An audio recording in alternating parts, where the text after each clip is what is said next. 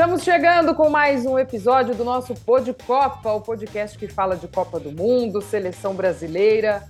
Mauro Naves, hoje temos a honra de receber uma dupla que o Brasil consagrou e que aí eu falo por mim, que eu amo de coração, sou fã e tenho a alegria de hoje poder dizer que são meus amigos. Seja bem-vindo, Mauro. Apresente esses dois para gente. Um beijo. Beijo grande, Glaucia Santiago. Ah, só você que ama essa dupla, né? Pensa que é só sua. É todo mundo, o Brasil adora essa dupla e há muito tempo. É, estou falando de Paulo Soares, muito conhecido como Amigão. Depois ele vai nos contar se esse apelido veio mesmo lá na Rádio Record com o Oswaldo Pascoal, que está conosco também. Pelo menos eu li isso. Depois ele esclarece quando é que surgiu o Abigão e, claro, o Greco, os dois muito tempo juntos na SPN, os dois muito tempo juntos fazendo aquele delicioso Esporte Center da noite, né, com um jeito diferenciado de fazer jornalismo, né, mas sem perder o foco na notícia, mas colocando um lado de humor maravilhoso, delicioso, e todos é, já se acostumaram há muito tempo e curtem, e por isso amam essa dupla, muito bem humorada, mas uma dupla que também, claro, está sempre focada no jornalismo. Prazer enorme recebê-los, Paulo Soares, Santero Greco. Olha, uma honra para mim e para a Glaucia estar aqui com vocês, viu? Poxa, Mauro, poxa, Mauro, que legal. Um abração para você, Mauro, um beijão para Gláucia, de esportes. E obrigado pelos elogios, né? Ah, Não é toda hora que a gente ganha tanto elogio, até para levantar um pouco o astral. Pelo menos o meu, né? Que estou aqui no estaleiro já há cinco meses. Aproveito para agradecer também as mensagens carinhosas de toda a equipe da ESPN, de vocês dois e do Fã Esportes nessa recuperação, nessa reabilitação, para voltar a estar em campo ao lado desta lenda do jornalismo esportivo brasileiro, a mala que eu carrego há mais de 25 ou 30 anos, Antero Greco. E ele, ele tá agitado. O que, que tá acontecendo aí, Anterito, com esse é, áudio? o Antério tá brigando com o áudio ali, agora ele tá caminhando. Sabe o que, que é, amigão? Acho que ele não é queria é que você tecnologia. fosse muito bem ouvido. Ele apenas olha lá, ó. Olha lá, ó. Interrompendo. Oi, sossega, Antero, sossega, Antero. Senta aí boa no lugar. Pessoal. Realmente é um prazer estar aqui com Ô, Mauro, pô, aí. Eu estou fazendo aqui pela primeira vez o, o, uma gravação via celular, eu estou achando que o som não está legal. É, sai no celular, agora vem aqui no meu, no meu ouvido, então eu fico preocupado com a qualidade que vai para o ar. Ah, qualidade também, preocupação do que vai para o ar, eu tenho há mais de 20 anos com esse senhor que acabou de falar com vocês. Porque se não sou eu que segura a onda, quanta bobagem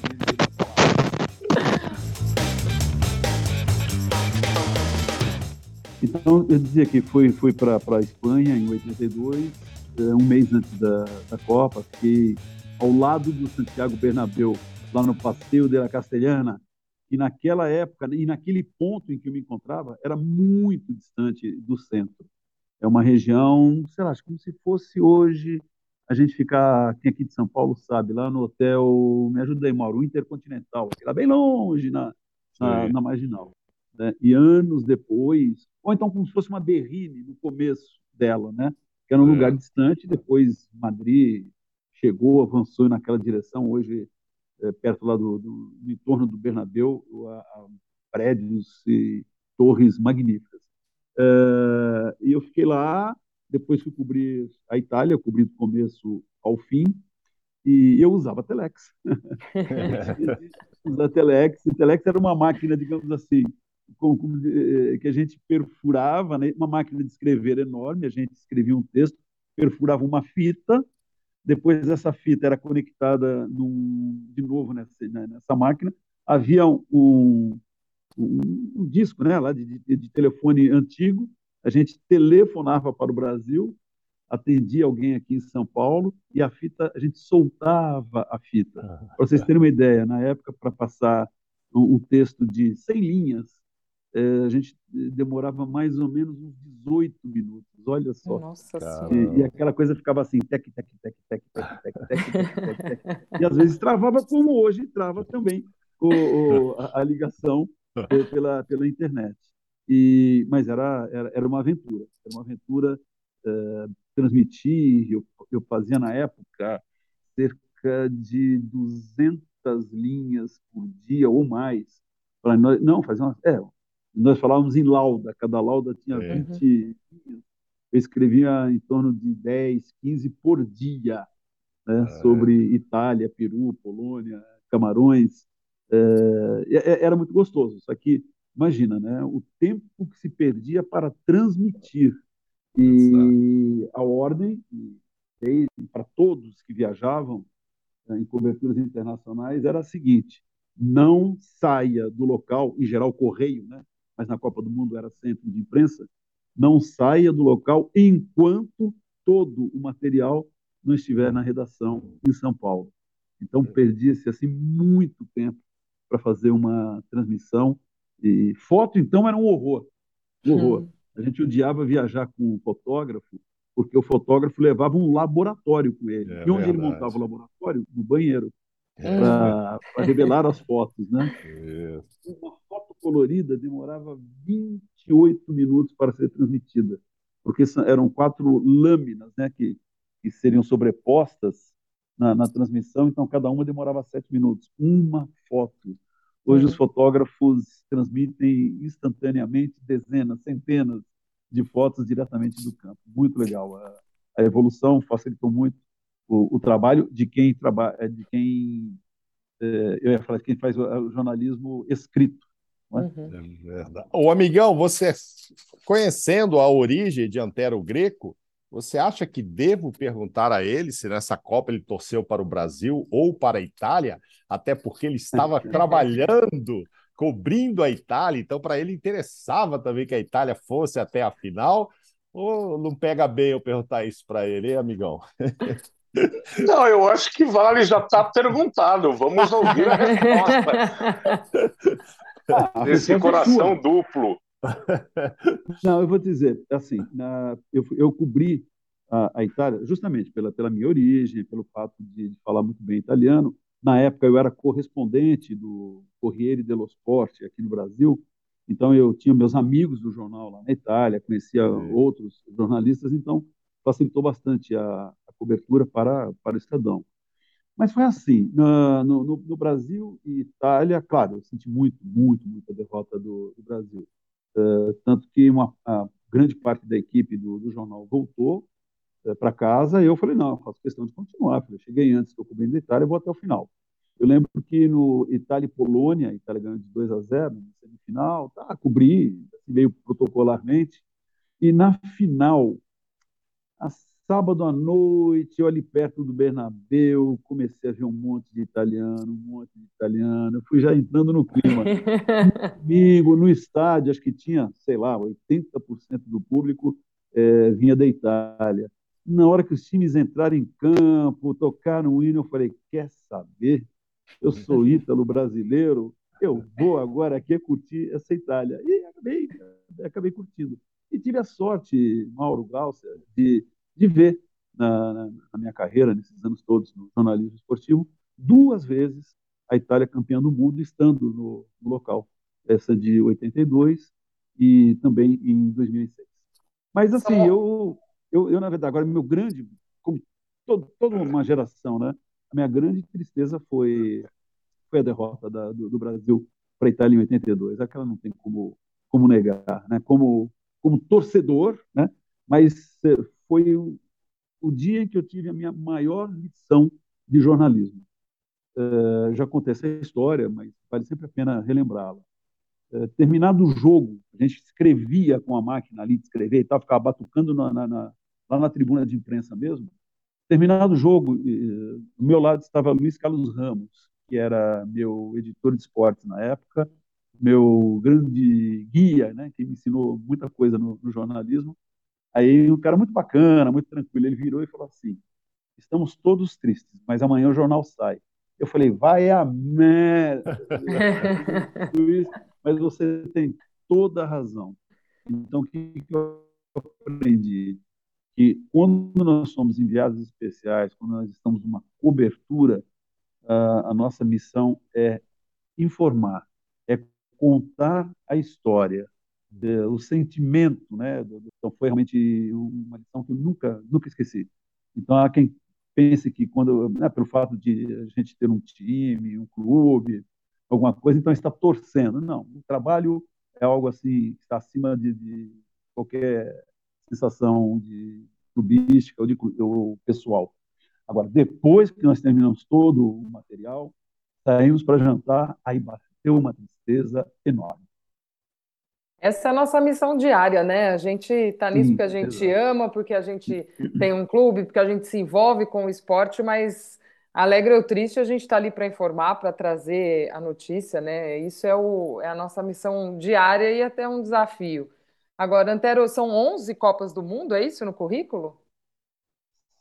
Então, assim, no, no, no local foram 82, 86, 98, 2, 6, 10, 14. E na redação fiquei 78, 90, 94, 2018. É, 2018. É, agora, se Deus quiser, espero ir para a 12 segunda. E você, amigão, sua primeira lembrança de Copa, sua Copa de estreante em loco?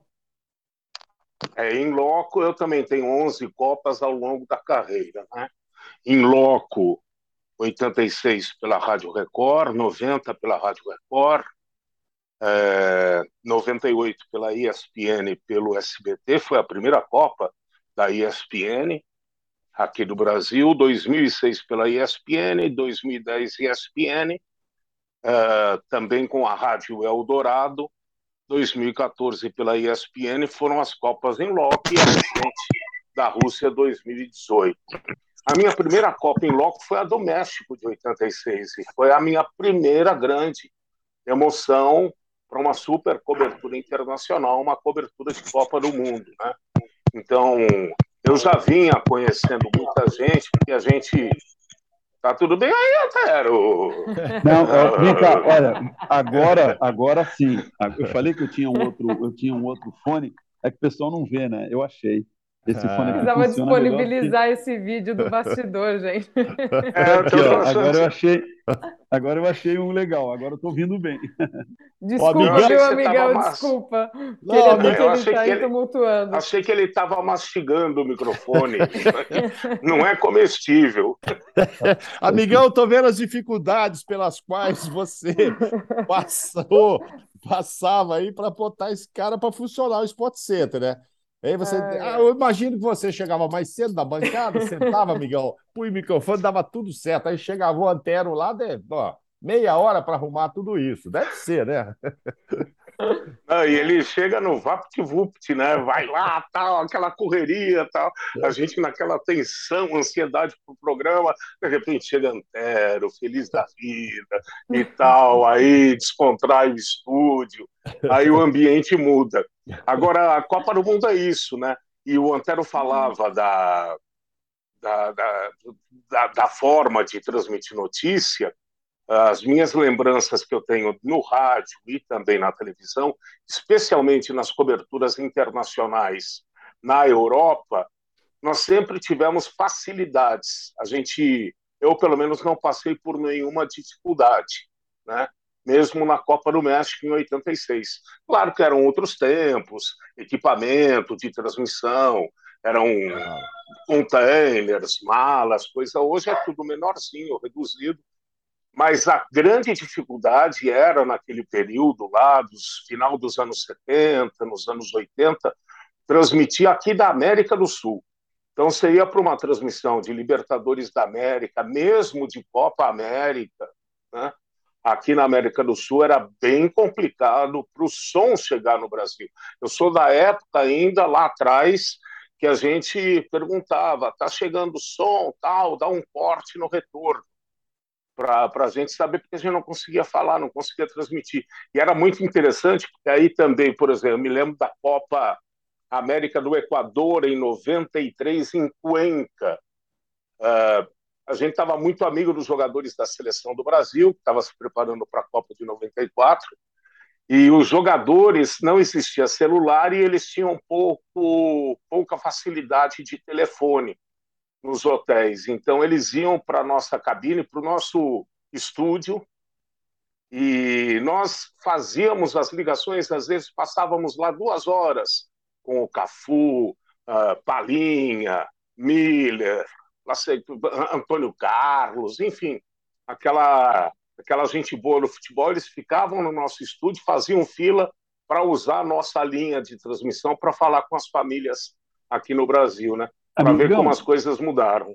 Mudar, Olha, mudaram é, e, muito. É bom, e é bom lembrar o seguinte, que nessa época a, as emissoras pagavam linha e tinham, em geral, a linha liberada 24 horas, não é? Então, é por isso que uhum. é, já estava, digamos assim, na conta é, fazer esse tipo de, de ligação para casa. Eu lembro disso. A gente também, jornalistas, né? Íamos, às vezes, na, procurar o pessoal das emissoras de rádio, falavam, pô, dá para eu fazer uma ligação para minha casa? Porque já estava pago, né? Aquele tipo de, de serviço. Mas olha como as coisas mudam com, com a tecnologia. É, eu fiz, então, nessas Copas que cobri no local, foram diversos fusos.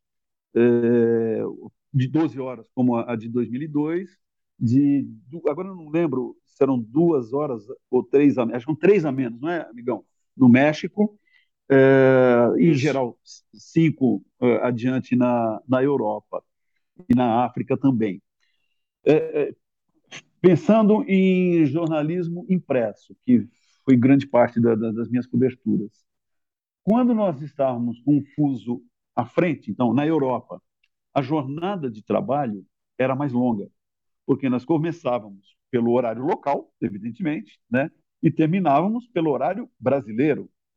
Então, quando era nove da manhã na Espanha, né, começava o dia, tinha algum treino da seleção, a gente ia lá acompanhar esse treino nove da manhã, porque era o horário de lá.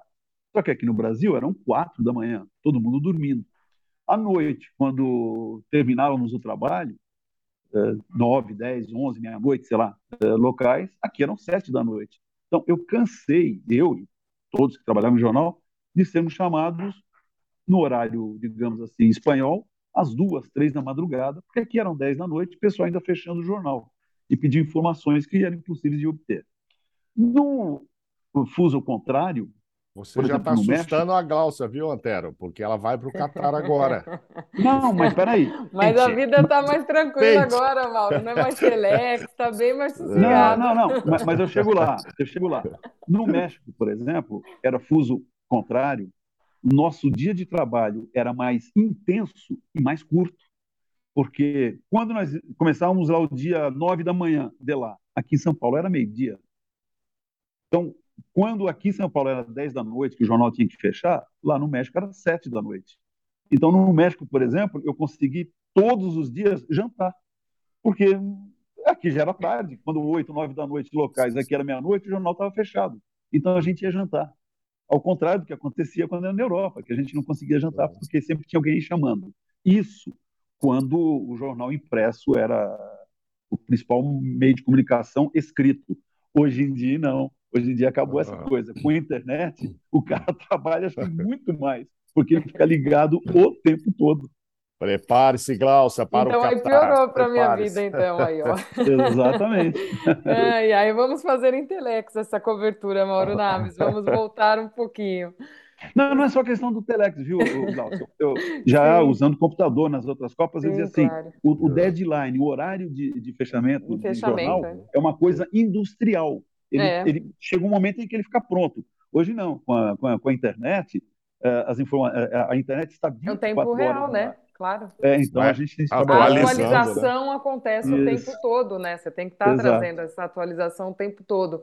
Agora, vocês têm essa amizade de muitos anos, essa parceria? Vocês se conhecem da época de imprensa, cada qual no seu veículo, mas essa dupla foi sendo formada por conta de uma Copa, amigos. Tem isso? Vocês cobriram uma Copa juntos antes de ESPN, aí que essa, essa parceria foi ficando mais forte? Quase, o amigão fala.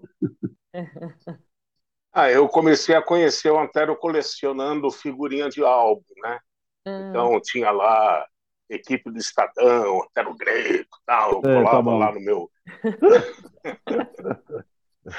Mas o a gente, na verdade, acho que os primeiros contatos foram no México mesmo, em 86.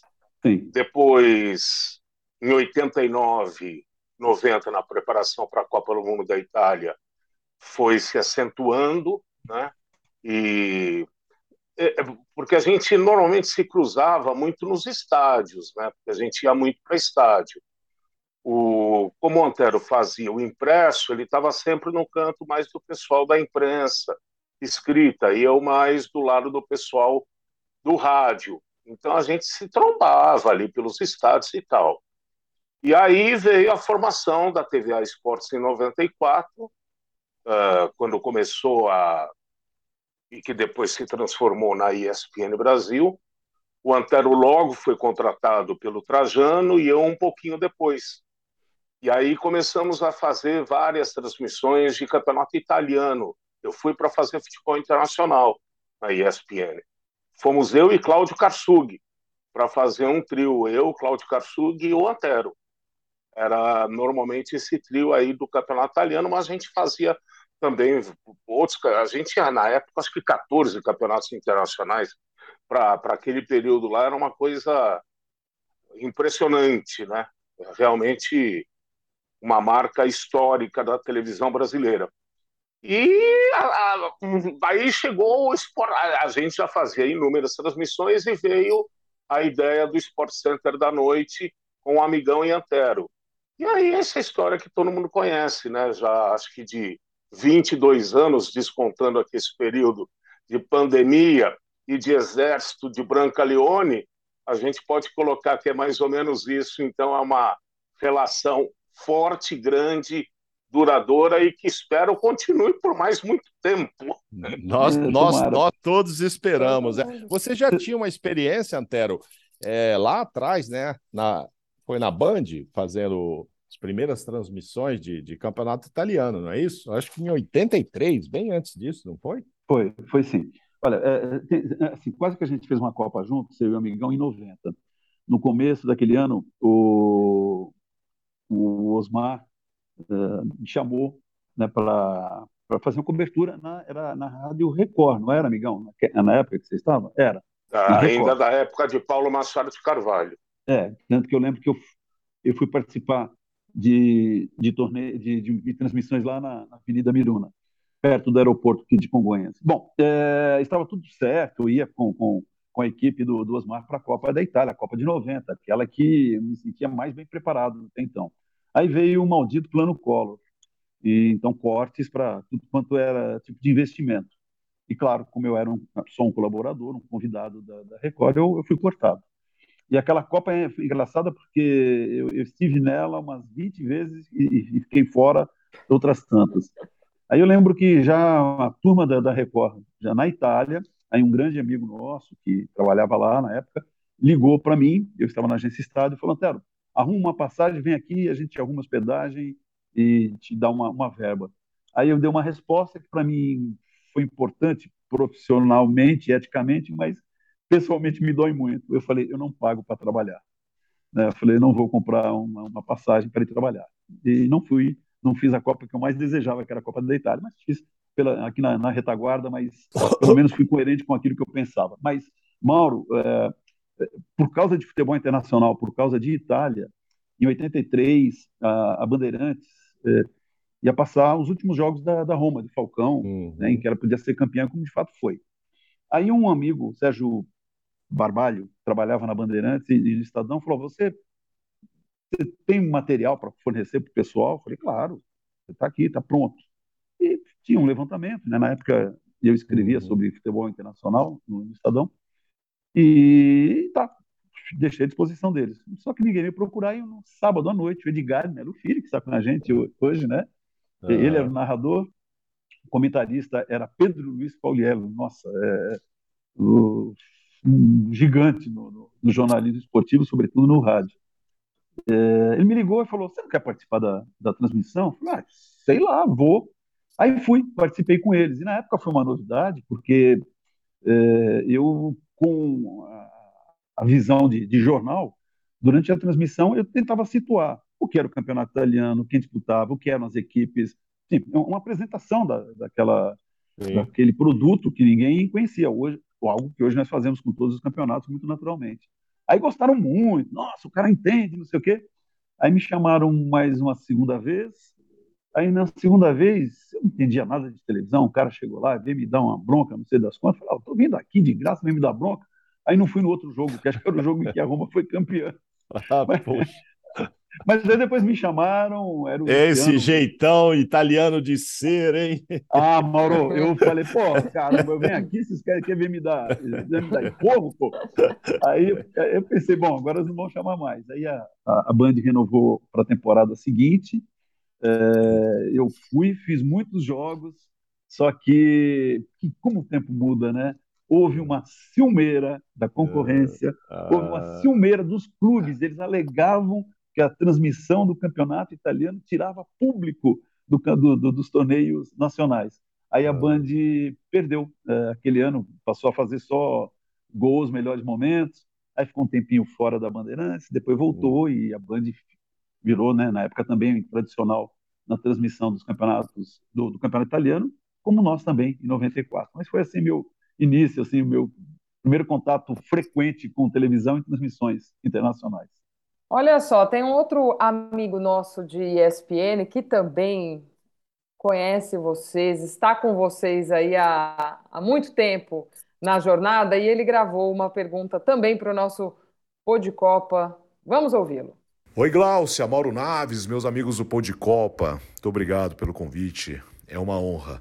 Justamente hoje, com os queridos amigos Paulo Soares e Antero Greco, parceria de, sei lá, 30 e poucos anos, quase 40 anos.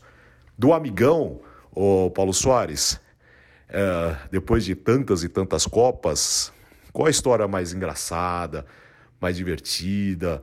Uh, na Copa da Alemanha, no frio uh, da Copa da África. O que, que você conta assim de, de histórias de bastidor? E você, Antero, é, pô, depois de rodar tanto, né? Qual aquele momento mais marcante? Que Copa? Foi a de 82 mesmo? Um abraço para todos. Alex Seng participando do nosso Pô de Copa. Um beijão pro Alex também, um amigo muito querido. Vocês estiveram um Abraço, Alex. No, no, pod, no, no, podcast do Futebol no Mundo, que é um sucesso também. Um beijo para Alex, para todos os amigos que fazem o podcast do Futebol no Mundo também. E aí, quem começa respondendo o nosso Alex Seng? Um amigão. Pantero. Não, é você, por, por importância. Se fosse por idade, era eu. Com sofrimento de memória. O Alex sempre pega pela memória. Ele sabe que eu não lembro de nada, né? Mas uma coisa. É interessante só para um, contar rapidinho, em 2002, como a ESPN não tinha os direitos de transmissão da Copa, aquele ano foi só Globo. E então o Trajano criou um programa chamado Babel, é, um programa que eu apresentava diariamente com a direção da Kitty Balieiro, a querida Kitty. E o programa uh, tinha um representante de cada país da Copa do Mundo. E aí precisava de um chinês, porque a, a China ia jogar a Copa do Mundo. Aí não tive dúvida. Eu fa... É, eu. Exatamente. Aí eu logo pensei, pô, Trajano, na Ana Paula, o pessoal da época, falei, pô, tem um amigo que é chinês, conhece futebol, adora rádio, televisão, e o Alex foi o representante chinês é, da nossa disputa lá no dia a dia. E foi assim que ele acabou entrando na ESPN, a partir do Babel de 2002. Aí logo o Trajano levou ele lá para o futebol no mundo. Então isso é para dizer um pouco e falar da nossa relação, que realmente é muito forte, muito, muito legal. Agora, de Copa do Mundo, são tantas emoções, são tantas histórias, né, Mauro Naves? Mauro passou muito, sabe. passou muito frio aí. Ele se refere à, África, ao frio da África, sofreu muito lá. É isso? É, é alguma coisa desse sentido que o Alex quis, quis relembrar aí, não? Sofreu ah, em relação lá? à temperatura, a Copa do Mundo da África do Sul foi a pior para mim, porque nós, primeiro né? que eu fazia, porque realmente fez um frio absurdo lá, né? Verdade. Eu fazia, e eu fazia o Sport Center em tempo real. Então a gente entrava no ar é, mais ou menos às três, quatro da madrugada do horário local de Joanesburgo. Eu ia chegar em casa para dormir, seis, sete da manhã, já estava um sol infernal. Era melhor você passar bronzeador do que tomar alguma coisa para dormir. E, o... E, e, eu passei um. Quer dizer, eu mais ou menos, porque a gente fez lá Brasil e Coreia, no Ellis Park, que é o Gelis Park, né? Uma uhum. temperatura baixíssima, estava tipo zero, um grau, dois graus. E eu fui super preparado, eu sabia que ia fazer frio. E eu fui, eu acho que o único cara naquela noite que não passou frio. Eu parecia um astronauta, né? uma coisa assim absurda. Eu me lembro que eu caminhando ali pelo, pelo IBC local, né, da, aquelas tendas do estádio, todo mundo olhando para mim assim, mas quem é esse louco? Eu lembro da Fátima Bernardes, a Fátima chegou e falou: Que é isso? Você está indo para a Lua? é, tô indo. E o Trajano do meu lado, pô, você tá louco, ah, tava aqui eu fora. Eu não consigo entender não tem frio. Pô. É, é. Como é que é, Trajano? Repete, Trajano. Assim, frio. Pô, não consigo entender. Pô. Não vai fazer tanto frio assim, pô. Eu sei que todos, a maioria, acabou ficando dentro das tendas, vendo o jogo pela televisão, não aguentou ficar dentro do estádio. E eu fui para lá, tranquilão, fiz o jogo com o Calçade, com o Reinaldo, e... mas foi uma Mas hora. Sabe... A África do Sul foi um frio insuportável. Mas você sabe, Paulo, muito. que é, é, é, o frio era lá naquela, naquela parte que a gente estava, o pessoal de rádio, TV e jornal os fotógrafos, os fotógrafos estavam num, num, lugar que era bem quentinho, mas era bem frio mesmo. Ó, oh, gente, o... eu te interrompi, Paulo, termina aí. Não, não, pode falar depois, se der tempo eu falo mais alguma coisa, se eu lembrar aqui. Ah, bom, você fala assim, lembrar, eu lembro um monte. Então vamos lá, bem, bem rapidinho. 82, é, cobrindo um jogo lá, é, Itália, não, Polônia e Peru, é, em Vigo ou La Coruña, não sei exatamente qual das duas cidades que eu estava a Polônia meteu bronca no, no Peru, acho que foi 5 a 1 5 a 0 e eu dividia, eu dividia quarto com Márcio Bernardes, o Bambambam. Bam, Bam. E o Márcio, na época, trabalhava na Rádio Globo. E ele conheceu uns italianos que moravam na Inglaterra, e o, Márcio é tão cara de pau que os, os, os italianos começaram a levá-lo para cima e para baixo, né, dar carona para ele. Aí nós estávamos em Vigo, em La Corunha, tivemos que voltar para Vigo. Bom, eu sei que eu estava terminando de escrever, o, Mauro, o, o Márcio falou: eu vou tentar entrevistar o técnico do Peru, que era o Tim, um brasileiro. Bom, eu sei que ele foi, aí eu terminei de escrever, aí era meia-noite, meia-noite, meia, uma da manhã, eu sozinho na rua com uma maletinha esperando o, Mauro, o. Márcio, e eu fiquei tão bravo, eu ficava dando chute na minha, na minha, na minha mochila e passando os guardas falando: esse cara tá louco, né? Bom, eu sei que depois o Márcio apareceu e nós voltamos para a nossa cidade lá, com carona com os italianos, mas eu fiquei com muita bronca. Ah, em 2006. E, e deve é, ter rendido muito, hein, Cantero? Deve ter rendido muito essa entrevista, né? Foi 5 a 1 para a Polônia, ele é, foi entrevistar foi... o técnico o, o, que tomou o, de 5. e, e, e, agruras de, de, de, cobertura, né? E em 2006 eu, eu não fiz o primeiro jogo do Brasil, jogo de estreia, em Munique, que me deu uma crise de estômago, que eu passei muito mal. Eu fiquei lá em Frankfurt, e tomando remédio, soro, coisa e tal. Eu sei que acabou o jogo, no dia seguinte a equipe do, do, do Estadão voltando de trem e tinha que fazer um, tinha que fazer um rescaldo a, na seleção. Eu, depois de dois dias de, de, de tomando soro, eu fiquei de meio-dia às seis da tarde, embaixo de sol, sem nenhuma cobertura, na rua, para pegar alguma informação da seleção brasileira e comendo o quê? cachorro quente e tomando Coca-Cola. Esse é o, é, o, pessoal acha, né? Vocês vão fazer cobertura, que bacana, o cara tá na Copa. É. dois dias de cama e, e, e levanto para fazer esse tipo de coisa. Um negócio Só engraçado. 2000, é, 2002. Foi uma, uma cobertura bem tranquila, né, Mauro? O, porque havia muito pouca uh, imprensa, até pela Verdade. distância, né? Uhum. E, e, e, fomos do começo ao fim, assim, para mim foi a Copa mais fácil de acesso a, a, jogadores, até porque os jogadores ficavam nos hotéis que nós também ficávamos, né? Então, Exato. imagina, chamava o, Ronaldinho Gaúcho para bater papo, enfim, todo mundo. Então não tem problema nenhum. Só que na véspera assim, da, da, da semifinal, se resolveu fazer uma, uma divisão. Olha, na zona mista vai, vai, vão falar primeiro, os jogadores vão falar primeiro para a rádio, depois para a TV, depois para a televisão. Não, mas não precisa isso, mas tudo bem, vamos lá. Nisso, é, no, no treino, antes do, do, do, jogo contra a Turquia. Nisso aparece o, o Cafu e um nosso colega, Silvio Barsetti, na época no, no Estadão, ele não fez nada, só esticou um microfone, um, um gravadorzinho dele para pegar alguma frase do, do Cafu. Nisso vem, vem, dois, vem dois caras da FIFA e não empurram o, o Barsetti. Mauro, de novo, aquela coisa do sangue italiano. Quando eu vou ver, eu me flagro. Eu peguei pela, pelo paletó, com as, duas, com as duas mãos, eu chacoalhava o cara da FIFA e falava, não toca nele. E, e falei até em inglês, nem sei como. Eu falei, don't touch him. Ela falou assim, não toca nele. Eu falei, ele não é hooligan, não é torcedor, eu quero fazer um trabalho dele, mas chacoalhei o cara. Bom, aí depois ficou aquele clima, aí passou tudo, fizemos o nosso trabalho, saímos dando risada. No dia seguinte, o zum, zum, zum.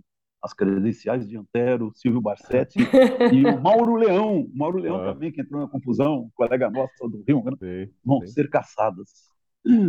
E, e, vou te falar, foi tão engraçado. Não vou dizer o nome de quem é o cara que era o assessor da FIFA para a imprensa brasileira. Ele me chamou assim durante o treino. Ah, entrei no campo de treino, vi que todo mundo, aí tinha uns caras doidos para a gente se ferrar, né? É. E falando, Antero, que absurdo isso daí, que aconteceu, etc. Eu falei, ah, a gente pede, faz uma cartinha para pedir desculpa, tudo bem? Ah, tudo bem. Mas vamos então conversar amanhã com, sei lá quem que era o cara da FIFA na época, da é. comunicação. Tá, vamos, vamos, né? Claro. Não, e agradeço a FIFA por ter um assessor brasileiro. Claro, claro, vamos agradecer. Bom, dia de jogo Brasil e Turquia, semifinal. Esse assessor brasileiro da FIFA ligando para a gente o dia inteiro. E o Barsetti fala: como é vocês não vêm para cá para pedir desculpa para o cara da FIFA? E a gente, sim, nós vamos, vamos, claro, nós vamos. E o Silvio falava: e o que, que a gente faz? Eu falei: nada, vamos almoçar, vamos no Museu John Lennon, deixa quieto, deixa o cara ligar, vamos chegar em cima da hora do, do jogo. Né? Aí nós chegamos em cima da hora do jogo, porque eu sabia que os caras não estavam preocupados com a gente né, nesse, momento, nesse momento. Aí eu se assessor, poxa, vocês demoraram, a imprensa brasileira vai ser prejudicada por causa disso. Não, calma, vamos falar com o cara da FIFA. Aí ele falou assim, Antero, por favor, não seja beligerante. Falei, claro, de jeito nenhum. Eu, para mim, está superado. Agora, se esse cara da FIFA for engraçadinho de novo, eu agarro ele pela, pela gola outra vez. Não, pelo amor de Deus, pelo amor de Deus. Mas fiz isso blefando e de fato não acabou acontecendo coisa nenhuma. A gente fez a, cobertura da semifinal e da final tranquilamente. E vou dizer uma última aqui pela primeira vez. Opa! É, dois, 2010. É, treino da seleção brasileira, treino aberto com em Soweto. Você lembra? Você lembra, é, sim, Mauro? Sim. Uma coisa linda, né? Um povo lá do, do Soweto acompanhando. Ah, foi muito bonito, emocionante. Tá bom, acabou o treino. Nós, nós tínhamos uma van pessoal lá do Estadão, enorme. Entramos, acho que 10, 12, tudo cabia lá. Lá entramos. E disso o ônibus da seleção está saindo né, do, do, local lá do estádio. Tá, saiu, ele saiu, a gente também saiu, né, para iniciar o cortejo. Quando nós vamos ver, tem os batedores atrás da gente. Eu falei, pessoal, caramba, os caras estão achando que nós somos da delegação. e agora? E o cara que estava dirigindo, um cara, um fotógrafo maravilhoso, o Johnny, baiano, tranquilo. Ele, tá, vamos indo, vamos indo. Pessoal, fomos do estádio até o local lá onde o Brasil ficava na concentração, como parte da delegação, furando o farol vermelho. E os caras ali, né? Chegamos lá, todo mundo da delegação foi para o lugar certo, nós éramos o último carro, desviamos para o estacionamento dá cinco minutos, começam a aparecer as rondas lá do, da, da, segurança. O cara fala: o que, que aconteceu com esse carro? Eu falei: gente, silêncio, quieto, ninguém abre a boca, porque senão aqui é, é hum. credenciar a caçada de, de, forma coletiva. Né? Agora você imagina a falha Caramba. que foi da segurança. Sim, Pensa claro. Se, tudo bem, claro que até para entrar na, na, naquele local tinha que ter credencial. Mas se era um grupo, sei lá, de torcedor, de fanático, alguma coisa, teria entrado na concentração da seleção brasileira, poderia ter cometido um ato qualquer, né? E não fizemos parte da, da delegação da seleção brasileira. Por isso que vocês informavam em primeira mão, né? Vocês estavam juntos da notícia sempre, né? Até quando não podia, pô. É, queria dar não, furo não. na gente, Glaucio. Aquela furo, foi a pior né? Copa, a pior Copa que eu, que eu vivi. Eu, eu, cheguei lá no dia 2 de junho, dia do meu aniversário. Cheguei no dia 2 de junho e já fui direto para uma, uma entrevista coletiva, que era lá num salão. Quando eu vi aquela coisa tão deprimente, mas deprimente, eram dois acho que era um jogador que falava, acho que às vezes era o Dunga, às vezes era o Jorginho, e nada mais. E nada mais acontecia durante o dia. Eu falei, gente, aqui um repórter cobre a, a seleção brasileira. Uhum. E para mim foi, foi, a, foi a pior, a pior cobertura. E achei também. Eu lembro quando o Brasil perdeu da, da Holanda, eu falei a triste derrota de um grupo triste, né, que eu achava que era aquela seleção brasileira e foi, pelo menos, é, assim, democraticamente ruim para todos, né? Sim, é, todos, sim. todos, todas as emissoras, os sites, rádios e, e, e jornais. Foi, foi... Blindaram eu... demais, né, Antero? Blindaram demais, demais, demais aquela seleção, demais, não foi legal.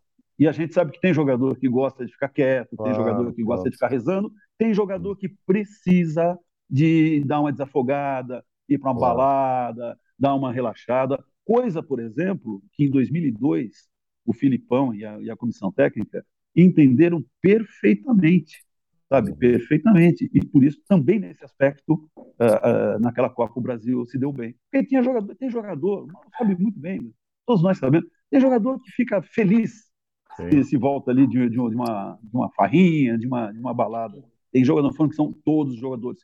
Há jogadores que, que, que você, o técnico tem que entender isso até. Eu falo assim, deixa esse cara dar uma, uma distraída que ele vai render depois em campo. Né? E em 2010 não, foi uma coisa de colégio interno. Migão, deixa eu te fazer uma pergunta. Claro que aqui nós estamos num pô de Copa, a referência natural desse podcast é só Copa, mas evidentemente que não podemos deixar de falar do sucesso que vocês fazem há tantos anos no Sport Center e a dupla junta. Aí vocês dois é, realmente são referências é, para.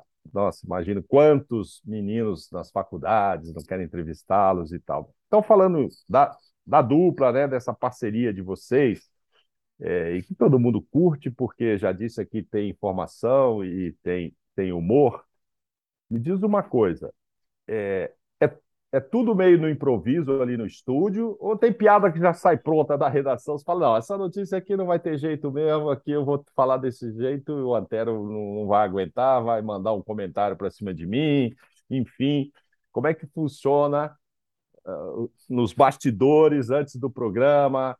Vocês vão lendo lá já sabendo o que vão ter que comentar, já uma notícia ou outra, você fala, não, essa aqui vai, vai, vai dar samba, essa aqui vai, vai acabar em piada, ou a maioria mesmo acontece ali no improviso, já no programa, com o programa rolando, amigão?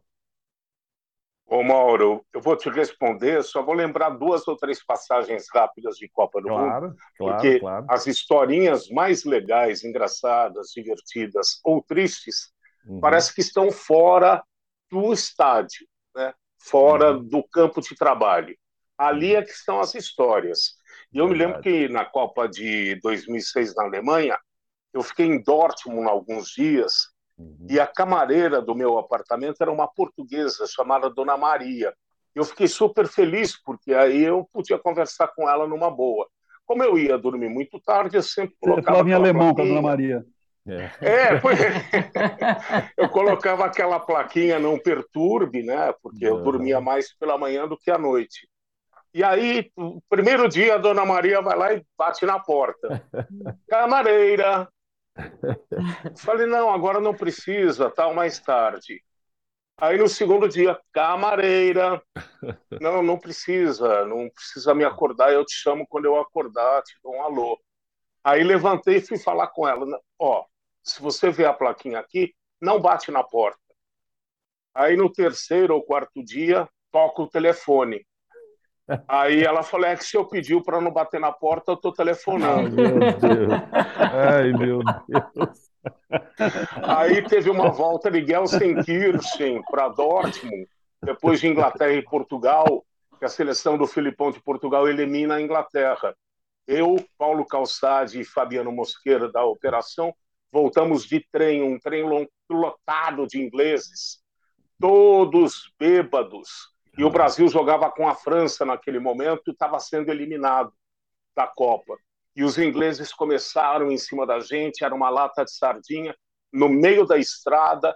Do nada eu levantei e falei: vou embora, não fico mais aqui dentro com esses ingleses e tal, porque Paulinho, eles estavam aqui. em. É, Teve o Paulinho, essa é uma história tradicional. Por falar em Paulinho, volta aqui, outra história divertidíssima, mas essa fica para um próximo podcast, para um próximo Podcopa.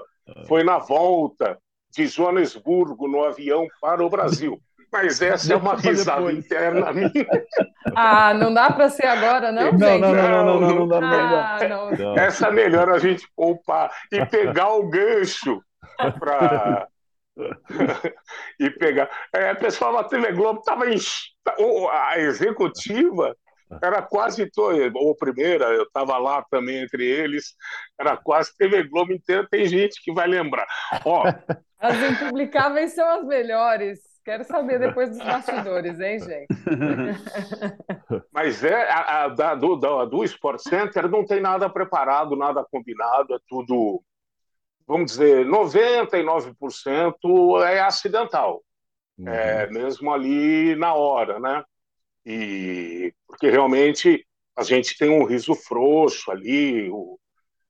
No comer lá atrás, eu cheguei a provocar um antero com aqueles nomes que se tornaram famosos, que a gente mandava alôs no final do programa. Então eu criava alguns nomes ali. Uh, com, com alguns palavrões, e não só para o Antero. Aí o Antero caiu, o Antero pegava, já olhava assim e falava, não. Mas o Antero caiu, Calçade caiu, Marcos Caetano, que era comentarista nosso, todo arrumadinho tal, né?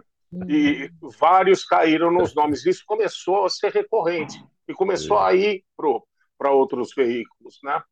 Mas daí a gente recuou, falei, não, não dá mais para brincar. E aí tem um ou outro que tem uma sacadinha diferente, né? Como teve do Milton, uhum. O argentino. Na hora que eu li a notícia lá, falei: Meu Deus, como é que eu vou dar essa notícia aqui, né? Eu falei: Já que é assim, como disse o Antero, não precisava encher a boca. Eu falei: Eu encho a boca agora ou nunca mais. E as outras é. vão saindo ali. É, mas é muito divertido. Isso daí é bom. E é bom porque a gente fica pelo horário, fazendo um programa leve, né? Então, baixa um pouco a poeira e tal, e, mas não tem nada combinado. Alguns poucos combinados a gente rifou. A gente uhum. falou, não, isso aqui não vai caber, não vai, não vai ficar legal. Outros foram produzidos que a gente achou que era legal. Mas o engraçado é que o pessoal da, da do programa, os editores-chefes, diretores, muitas vezes tinham alguma coisa que eles queriam colocar no programa e já sabiam que a gente podia barrar.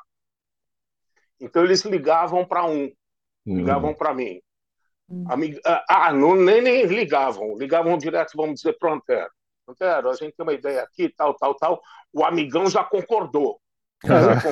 Eu quis. Nem, o caso clássico nem, foi do Kiss. É, nem, nem tinham falado comigo ainda. Depois ligam para mim, o Antero está super animado para fazer, você topa? Ah, se ele está bem, gostou, vamos. Foi, foi, aquela que a gente se fantasiou de, de Kiss e, e nós fomos uh, enganados, né? Para mim disseram que ele topou, para ele disseram que eu topei. Eu falei, tá bom, nós fizemos. É. Algumas coisas dessas produzidas, a gente, na verdade, fazia uma auto-ironia uhum. né, conosco. Dizíamos, isso, estamos pagando mico e tal. Mas uma outra coisinha mesmo assim, até que é a, a, a, até para divulgar, divulgar coisas da, da empresa, né? É, uma coisa de Star Wars, um negócio assim. Mas uh, os risos, as brincadeiras, elas sempre foram espontâneas, não combinadas. E algumas é, só funcionaram na primeira vez. É o caso do Milton K. Né? Já uhum. tentaram várias vezes, né? Falaram, não, vocês fazem novo. Eu falei, não, não tem, porque aí não sou espontâneo e vai sair, vai soar grosseiro que é essa Sim. primeira, não saiu. Tanto que eu tomei um susto, assim, né? Uhum. É, mas veio assim, bem, bem espontaneamente, ficou muito engraçado. Não sou uma, uma baixaria. Né? De uma outra, numa outra ocasião, sim, soaria mal. Então, é, brincadeiras que nós fizemos, elas sempre foram únicas, únicas. Foram, elas serviram para aquele, aquele momento, foram marcantes, mas é, fim de papo. Agora é interessante, tinha uma época que eu me sentia até incomodado, até com o pessoal nosso do site. Eu falava assim, gente, tudo bem, eu sei que é audiência, uma bobagemzinha nossa uhum. rende, mas falei, mas o nosso jornal é 99,99 ,99 sério. A gente fala muita coisa importante, muita coisa séria. Vocês não destacam, puxa vida, né? Uhum. E só a, a, a, o lado, né, a, bobagem. e esse é um ponto bom, né, Antero? Esse é um ponto bom para a gente é, é, lembrar aqui, que vocês fazem lá, antes de mais nada, jornalismo, né? Pode ser, Sim. Deve, deve ter um ou outro lá, enfim, um percentual mínimo daquela audiência que, ah, vamos lá agora assistir a dupla porque vai ser engraçado. Não é, não era esse, não é esse não, o propósito, não. nunca foi esse o propósito, exatamente, né? É, é jornalismo. Não, não ali, foi. Né? É, e, e, e, tem assim, é sempre uma frase que eu, que eu usei muitas vezes, eu falo, ó, para ser sério não precisa ser sisudo, e para ser leve não precisa ser leviano. É o que a gente uhum. sempre fez. a gente brincou com muita coisa, brinquei muito, até, por exemplo, com, as nossas chefias, com, com os americanos. Tinha uma época que os americanos estavam aqui, o pessoal da Disney, eu falava, mister, a gente pegava os nomes, Mr. não sei quem, sei o quê, we love you, we love you, give tickets to us, give money e tal. Mas, assim, né, a gente brincou com tudo, menos com a informação. Ou então, claro. assim, que eu digo com a, com, a, com a veracidade da informação. Às claro. vezes a informação a gente né, tirou sarro porque era algo engraçado. Mas é, isso, é a, a, nossa, nós somos jornalistas, né? Sempre falamos isso, nós não somos humoristas. Então, claro. se alguma vez é engraçado, e é bom, porque como o Paulo falou, alivia, o cara tá vendo lá meia-noite e meia, uma da manhã, né, a gente anda de paletó, gravata, aquela coisa toda séria. Nós aprendemos também a nos uh, ironizarmos. Os, os, nossos erros, muitos viraram um, um, episódio engraçado, porque a gente não perdeu o rebolado, não ficou naquela coisa assim, opa, desculpe a nossa falha. Não, a gente pegou e a gente tirou sarro mesmo do, do nosso erro e pronto, e, e, vida, e vida que segue. Saudade, amigão, de voltar a fazer o programa com você, embora eu vou te falar, o Edu hum. é uma categoria, viu, amigão? Não é por nada, não.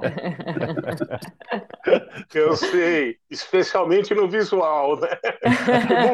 a televisão, você pode pôr a tela da TV bem assim, ó, e cabem os dois. Quando vai o amigão, aí tem que abrir um pouco.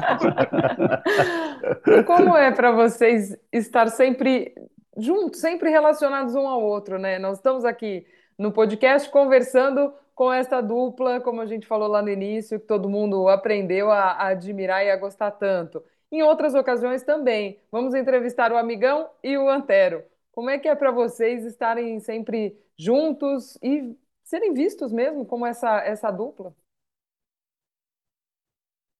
É, virou uma coisa de carrapato, né? E, então, mas é super bom, né? Super legal. Você vê, sempre que a gente está sendo convidado, estamos os dois juntos, né? Acho que isso é. E a gente, quando começou lá atrás, o Sport Center, a gente comentava muito. Era uma época que também eu acho que estava começando uh, aquela linha Big Brother e tal. E eu falava para o pessoal da, da, da ESPN, a gente conversava muito, que para ter resultado a gente ia ter que levar muito tempo, né? Seria um trabalho de formiguinha. Enquanto você vai para o Big Brother, em uma noite todo mundo passa a conhecer os integrantes. No nosso caso lá, eu falava, gente, nós vamos levar cinco, seis anos para conseguir uh, ter uma marca, porque o ritmo de comunicação e de acesso naquela época era muito ou eram muito diferentes dos dias de hoje. E, mas eu acho que além da, da questão da simpatia, do, do carisma que a gente percebe e tal, a gente, durante muitos anos, uh, nós fomos apuradores de notícia. Né? Nós fazíamos um jornal de notícia como fazemos até hoje. Hoje é um pouco mais difícil para apurar, porque você tem 500 notícias borbulhando, em todo canto, mas a gente sempre teve muita responsabilidade. Então, Antero ainda no Estadão, eu lá na redação da ESPN, a gente ligando para amigos ou para treinadores, jogadores, checando a notícia. E eu acho que é uma coisa que faz falta, né? A gente não tem mais esse contato imediato com, com, com o pessoal, né, com os atores do futebol. Isso faz falta. Agora, nós As dois fontes, somos né? isso aí. As fontes, né, Mauro? É, você é, sabe, você, é. você é repórter, né? A uhum. Gláucia aí, repórter há tanto tempo. E a dificuldade, né? De, o Antero lembrou de 2002, isso começou essa abertura daquele período, que é uma fatia, né, no tempo. Uh, me lembro que em 99 o Luxemburgo era o técnico da seleção e ele abriu muito a seleção. Então, a gente estava na Copa América, por exemplo, em Foz do Iguaçu, você tinha contato diário com todo mundo. É, os jogadores vinham no seu quarto, da entrevista, é, era uma relação bem diferente. Isso enriquecia uhum. o jornalismo. Né? A gente perdeu muito. Por isso que hoje o, o jornalismo esportivo ele está muito ligado ao achismo né? e ao chutômetro, uhum. porque você não tem contato direto. Né?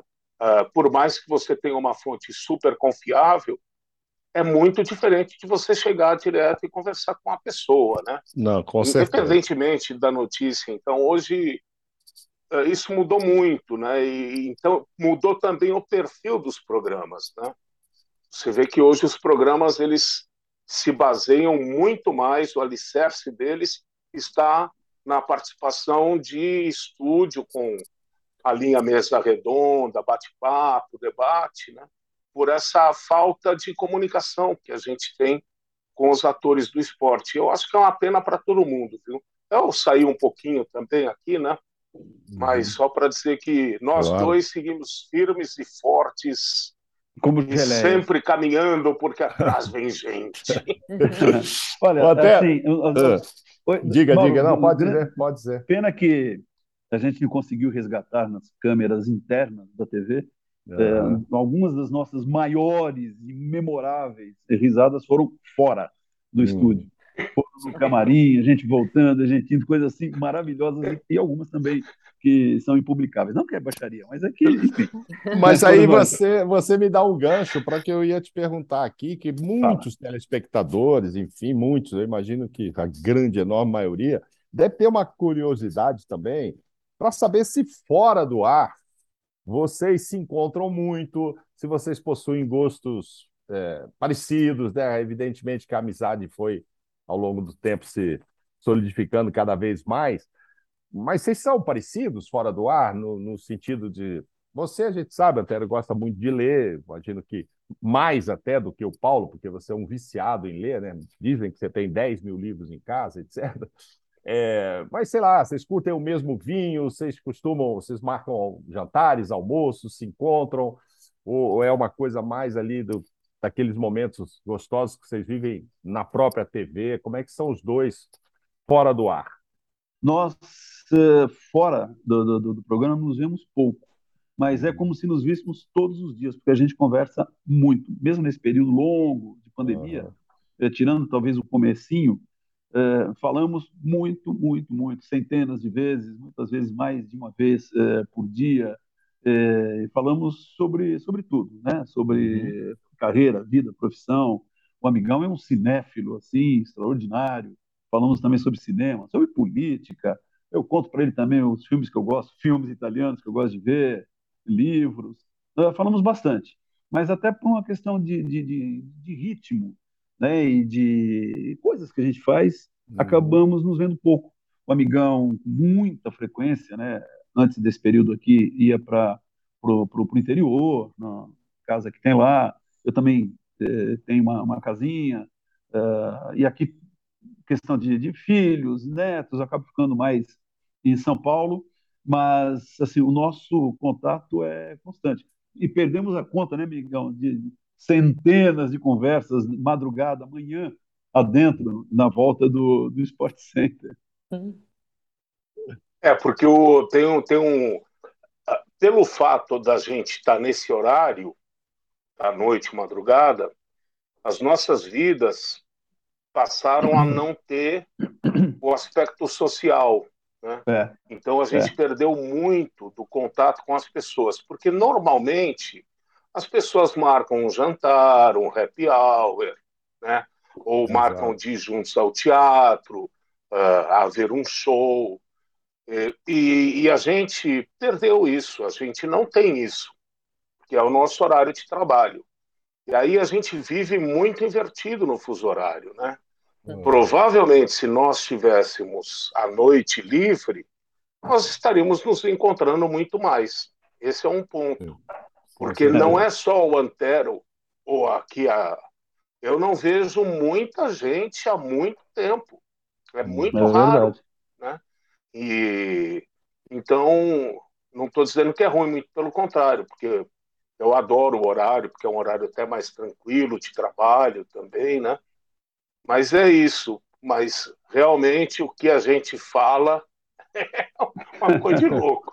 Aliás, essa madrugada, tem três horas da manhã, eu estava recebendo notícia dele, respondendo. Que Então, é isso mesmo. Agora, você sabe que, por exemplo, uma pergunta que você não fez, mas eu faço, eu falo aqui. E desentendimentos? Já houve raros, muito, muito, muito poucos, muito poucos mesmo. Acho que não enche assim, uma, uma mão. É, uma, por exemplo, não chegou a ser desentendimento, mas eu fiquei meio assim. Foi a primeira vez que ele me pegou essa pegadinha de nome duplo sentido. Eu lembro que a gente saiu do ar, eu cheguei e falei assim, oh, amigão, não, não, acho legal, não gostei não, tá? Não... Aí tá, ficou sério, não sei o quê, mas depois passou um tempo, ele tentou me pegar de novo, mas aí tirei de boa. Uma outra também, uma vez que a gente acabou discutindo, a discussão começou por uma mudança qualquer, sei lá, de luz no, no cenário, que a gente saiu meio estressado, Aí depois né, discutimos por telefone na madrugada e no dia uhum. seguinte estava tudo bem. E acho que, sei lá. Ah, e uma vez foi engraçado, que o amigão, que amigão, ele é um cara muito sério. E aí estou falando agora como, como elogio, né? É um perfeccionista. Então, ele quer que tudo saia direitinho no, no, no, programa. E um dos segredos, como ele falou lá atrás, né, da, da uhum. descontração, é que quando eu percebo que ele está meio nervoso, eu falo uma bobagem, ele dá uma relaxada e é. fica tudo bem. Não sei o que, que houve uma vez, eu que estava estressado, e ele falou alguma coisa, e quando a gente deu um intervalo, eu falei, pô, você vira e mexe, está estressado, eu não posso ficar uma vez, caramba, não sei o que, tá, com aquele climão assim, aí depois deu risada e, e seguiu adiante. E olha, você vê que eu lembrei três coisas, assim, não foi muito mais do, do que isso, não. Né? E agora, divergimos às vezes assim, né, na abordagem de um tema, de, uma matéria, mas isso é normal, aquela, aquela troca Sim. de ideias e, e opiniões diferentes que todos nós temos no dia a dia a respeito de algum fato.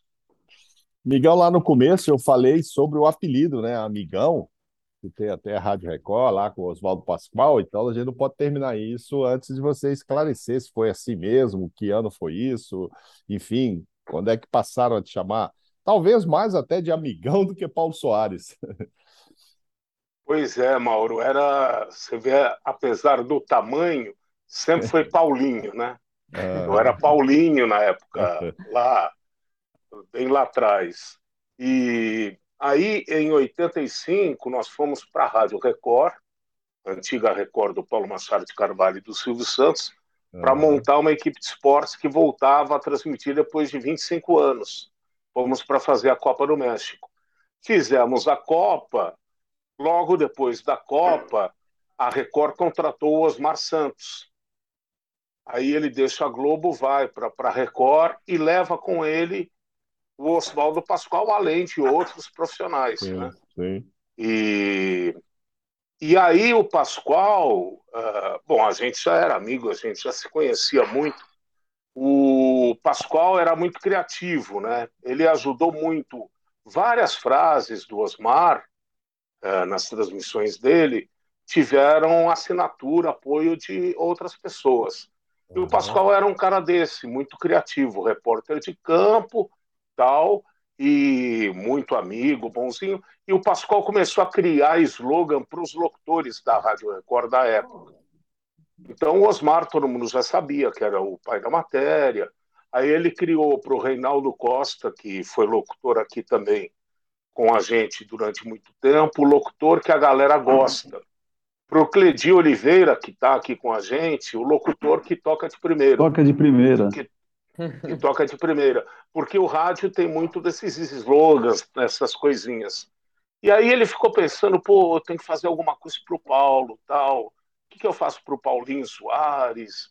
E aí um dia saiu na, no início do jogo, acho que foi no Pacaembu, inclusive Vem aí, Paulo Soares, o amigão da galera. Ah, e saiu isso e virou amigão em dois dias. Todo mundo passou a me chamar de amigão, amigão, amigão, amigão. Eu até pensei em mudar meu nome, sabe? Porque realmente ficou uma coisa impressionante. Então, em 89 foi criação realmente. O Pascoal lançou o Amigão e eu nem imaginava que viraria isso, né? Porque hoje é amigão. E o engraçado é que às vezes eu estou passando por algum lugar, tal, uma uhum. rua, ou tá num, tô num restaurante, aí alguém fala, amigão, por favor, vem aqui. Eu, Pô, já olho, será que sou eu? Não tem nada a ver. Mas é isso. É legal, bom demais. Reta e agradeço muito nosso... ao Pascoal. Ah, vamos deixar um beijo, inclusive, para o Pascoal também, né? Beijão, claro. Pascoalito, nosso companheiro aí agora de ESPN também, de tantas histórias, né? No rádio, enfim. Beijo para Oswaldo Pascoal. Amigos, Nosso marinheiro, no... né? Porque o Pascoal é marinheiro, né? Marinheiro? Então, marinheiro? Que história é essa? É, o Pascoal é marinheiro. Perguntem a ele, marinheiro. ele serviu na Marinha. O Pascoal é, é marinheiro. Tá certo.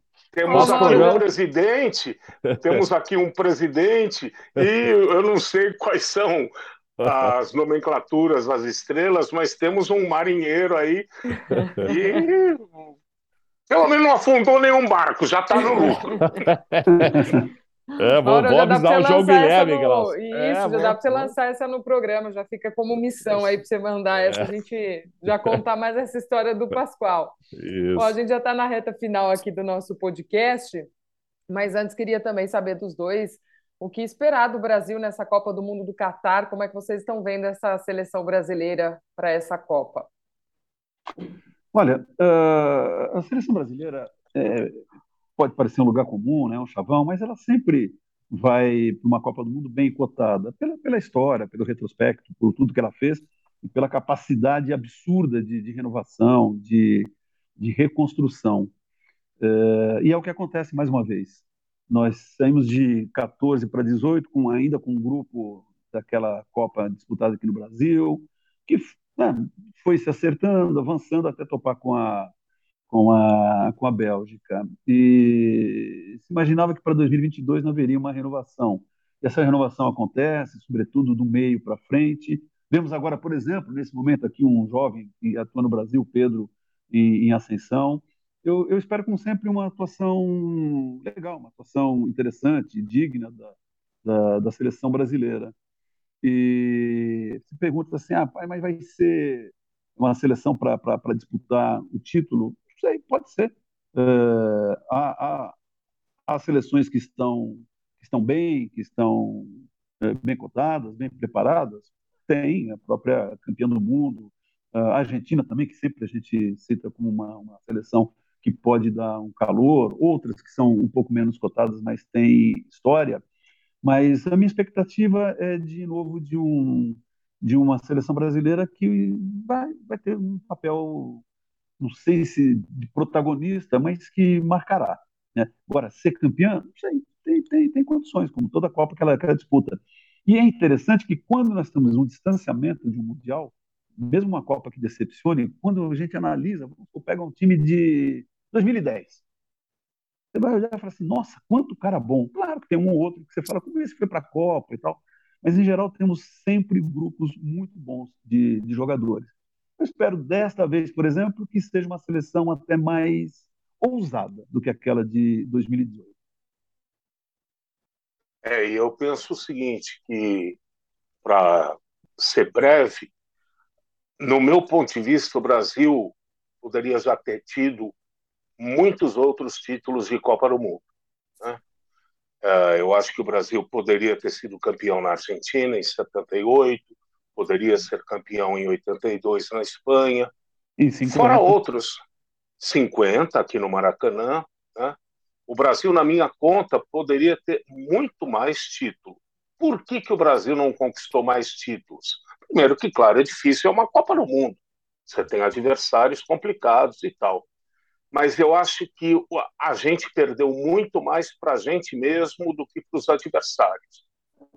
E quando eu falo a gente, eu falo comissão técnica, o lado externo, é, relações uh, entre dirigentes, isso voltando um pouco, que era a, a, relação, por exemplo, a Copa do Mundo de 74, marca uma relação estremecida entre cariocas e paulistas, e o Brasil para no meio do caminho. Se a gente for enumerando, eu acho que o externo sempre foi o maior complicador. E também a visão técnica do jogo. Porque, como o jogo mudou muito, ou você se adapta ao jogo moderno, novo, que a maioria dos jogadores do Brasil conhece porque atua lá fora do país. Eu acho que, eh, por exemplo, a última Copa do Mundo, eu acho que o Tite tem uma responsabilidade muito grande, assim como o Felipão teve no 7 a 1 da Alemanha. Né? Tem uma participação dos jogadores, porque a gente também não tem mais líder em campo. Né? Mas eu considero assim que o Brasil vai para brigar, até porque o difícil para o treinador é aqui no Brasil, esse ciclo de quatro anos, ele começa com uma formação, só que aí outros jogadores aqui no Brasil brotam. Então começa a gerar uma dúvida na cabeça do técnico, os jogadores que estão hoje muito bem, mas que não estiveram com ele. O que ele faz? Ele leva esses caras bons, que estão em bom momento, ou leva aqueles que estão com ele já há mais tempo? Então, acho que são questões que a comissão técnica, calma, tá pingo, calma. E o. E, e, e, e, eu acho que a Copa do Catar, é, tirando todos os envolvimentos políticos, econômicos, a questão das construções dos estádios, as mortes, que isso a gente põe de um lado e lamenta muito, por outro lado, deve ser uma Copa muito interessante pelo fato de você estar com todos os estádios no mesmo local e todos interligados por metrô e com agora uma régua diferente de horários e calendário de jogos. Então, o cara que estiver no Catar poderá ver pelo menos três jogos por dia, se ele quiser, se ele puder. Né? Então, é, essa é uma Copa que tem um olhar diferente né, do público. Então você sai de um jogo como se estivesse no bairro de Perdizes, em São Paulo, vai para outro no bairro do Morumbi, depois vai para São Miguel Paulista, aí volta para Santana, né? Você está em casa. E eu acho que isso é uma coisa que vai ser muito legal e interessante para quem estiver lá assistindo a Copa do Mundo. Show, show. E vamos ter uma outra intensidade, né, Antero? Aí vamos ver, né? Porque a turma que está jogando na Europa vai estar tá no meio da temporada, diferente é das outras é. Copas, né? Que é fim de temporada para todo mundo, para a maioria, menos para quem está aqui no futebol brasileiro nesse calendário. Então, se bem que, né, Antera, a maioria da seleção brasileira também está lá fora, então é uma turma que também vai estar tá em meio temporada, ou seja, todo mundo com uma outra intensidade para jogar essa Copa. É, e, e, e, é, tudo bem que também lá o, a temperatura é maior, né? mas imagino que a gente possa até ter uma Copa mais uh, intensa do ponto de vista uh, de desempenho físico e, tático, uhum. né? uma entrega maior, Sim. porque todas, né, até então, disputadas em fim de temporada na Europa, então muito jogador dá aquele esforço adicional, está um pouco mais cansado, e agora não, quer dizer, uh, uhum. muitos vão estar, estarão atingindo o, o, auge né, de sua condição. Isso, e eu, eu espero que isso contribua para que seja uma Copa assim, de nível técnico melhor, maior do que anteriores. E pena que a Itália não esteja mais uma vez. Não, ah, isso dói. Mim, não vamos falar nisso, não, Glaucio. Vamos, vamos falar se o homem começa a chorar. Não vou deixar não. o meu italiano chateado, não. ah, gente, gostaria de agradecer demais. Sim, Glaucia. Diga, claro, amigão. Só, é, se for para dar sugestão de vinho, Presidente Mauro Naves. ah, é verdade, é verdade. É verdade. Tá bom, tá bom. Vamos Gente, criar um podcast muito... só de vinhos com o Mauro. Nosso sommelier. Ah, quem sou eu? Quem sou eu?